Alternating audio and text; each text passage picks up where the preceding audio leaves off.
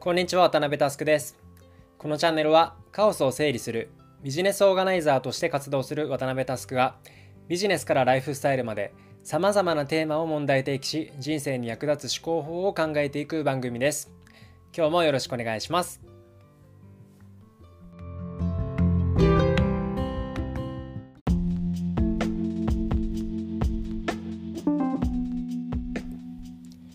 今日は、え特に確固たる結論のない緩いテーマでいこうと思います。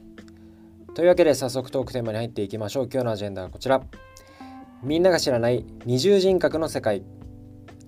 え突然ですが最近自分には全く別の考え方をする2人の自分がいるなと思うことがあります。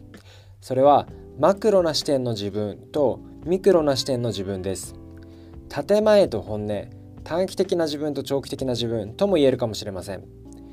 マクロな自分というのは、ま世の中や世界国社会ってこうあるべきだよねという視点。いわゆる主語がでかい系の話ですね。ミクロな自分というのは目の前の生活仕事レベルでの自分の行動や考え方という視点です。マクロに対して目先の利己心なんかが優先されます。例えば僕の場合はこんな感じです。マクロな自分としては日本という国が大好きだし日本をより発展させることに貢献できればと考えています。一方ミクロな自分としては目の前の条件が整った外資系企業に勤め結果的には日本以外の国をベースとする会社の利益創出に貢献しているわけです。別に心底悩んでいるわけではないのですがこれはある種矛盾しているという見方もあります。別の例を出します。マクロな自分としては幾多の産業がある中で今日本に一番改革が必要な分野は教育だと考えています。世の中で起きている問題の大多数は Y を45回繰り返すとそれって結局教育が問題だよねという結論に至る話は、まあ、皆さんも肌感覚があるかもしれません。一方ミクロな自分が仕事として関わっている分野は例えば HR であったり IT 系の全般でして、まあ、特に教育の分野は全く関係がありません。このポッドキャストの配信が、まあ、唯一少しかすってるかもしれませんが、まあ、ただの無名ポッドキャストなので、まあ、別に日本の教育産業を変えることには貢献しないことは明らかです。そんなある種のジレンマが静かに存在することを最近メタ認知したわけです。僕の場合はまこれによって悩むようなことは全くないので問題ないのですがもしかしたら似たようなテーマで悩んでいる人がいるかもと思い今日の配信をすることにしました。マクロな自分とミクロな自分これが矛盾すると何が悪いのでしょうか？一つの可能性としては、まあ、世の中一般で言われるポジショントークをしているという批判です例えば、まあ、日本の政治家の方がマクロでは収入による教育格差は是正すべきだと思っていたとしてミクロでは自分の子供を授業料が法外に高いインターナショナルスクールに入れるというケースは容易に想像できます。これも短期的には国のシステムなんて変わらないよねというある種の諦めからくる本音と建前マクロとミクロのギャップです。結果政治家さんはお金があるため短期的な利益を優先しているというふうに見えるかもしれません。外野から見ると言ってることとやってることが矛盾してるじゃないかと突っ込みたくなる気持ちもなんとなくわかりますけどこれってよく考えたら、まあ、一人の人生の意思決定でしかなく、まあ、他人にとやかく言われる筋合いはないって話ですよね、まあ、以前のポッドキャストでも話しましたがまあ赤の他人のプライベートのお金の使い方や意思決定に口出しするのってルール違反だと思うんです。あなた自身が被害者の場合を考えてみてください。仕事で疲れ切ったあなたが、まあコンビニによってスイーツを買おうとレジに向かう途中全く知らないおっさんにそんなスイーツ買ってる金があるならアフリカの子供たちに募金しろって言われたら引きますよね。また言われた側としても特段真剣に受け止める必要はないと思います。よく言う話ですがあなたの人生はあなたが操縦席に乗ってなければなりません。第三者の他人の意見や妬みそねみに影響を受けて人生がうまく進まないのであればもったいないわけです。僕の友人で起業家の人が話していた内容から別の例を出しましょうか。マクロでは、まあ、打算的な視点になり今後儲かりそうな領域というのが A だと分かっている。一方でミクロでは自分が好きな分野は B でありこれは正直あまり儲からないことが分かっている。そうなった時にどちらを優先するのが最善なのかという話でした。まあ、これに対して2つ個人的な意見があります。1つ目は総じて自分が好きなことを突き詰める方が成功確率が上がるはずだということです。最善かどうかを決めようとて例えばまタイミング。一緒に起業する仲間。時代。守るべきものの有無。その他、まあ、犠牲にしなければいけないものの有無。など変数が多すぎます。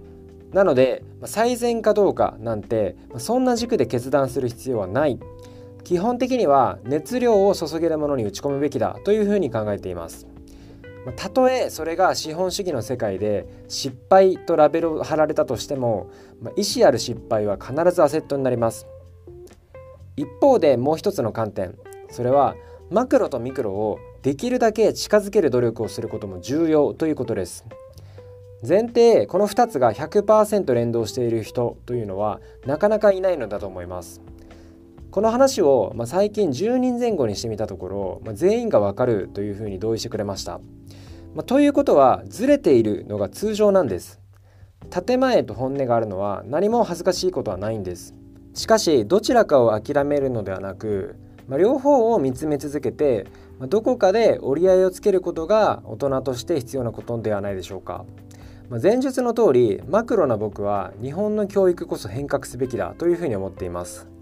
まあ、しかし現実を見れば僕はただのサラリーマンで気鋭の起業家でも何でもありませんまあ、従って国全体にまたがるシステムの変革あるいは国民のマインドセットを180度転換するなんてアジェンダは主語がでかすぎて全く手触り感がないんですね。まあ、ただ一方で、まあ、個人的なキャリア形成やマクロ環境への意見は、まあ、素人ながら勉強した内容をもとに自分の意見を持っています。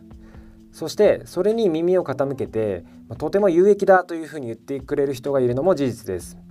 それがこのポッドキャストチャンネルなんですね。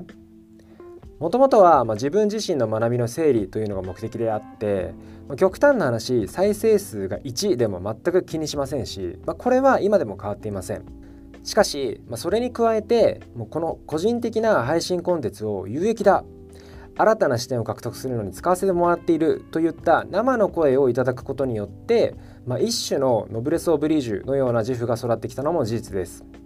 まあ、結果このポッドキャスターとしての配信活動は、まあ、1円も生んでいないために、まあ、資本主義の定規の上では無力ですが、まあ、どこかの誰かには、まあ、価値あるものとして届いていて、まあ、結果マクロな自分ともうまく接続できているミクロな自分なんですね。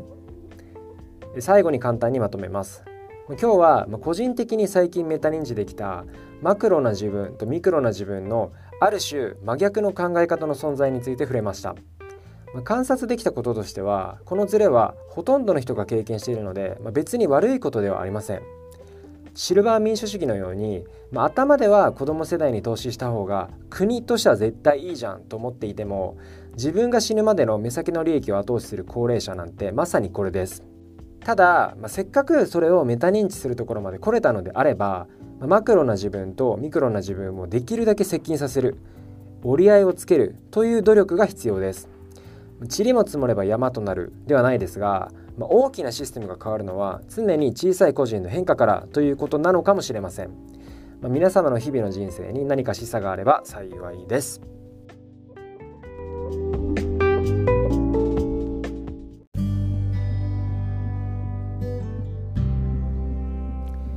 いかがでしたでしょうか？え繰り返しになりますが、まあ、他人の発言をポジショントークだなどと揶揄することは的外れでして他人の行動や意思決定に必要に執着するのは良くないなというふうに思っています。他人を傷つけることと法律を犯すこと以外自分の強い意志が通った意思決定は常に正義です。全てはあなた次第。今日のテーマは以上です。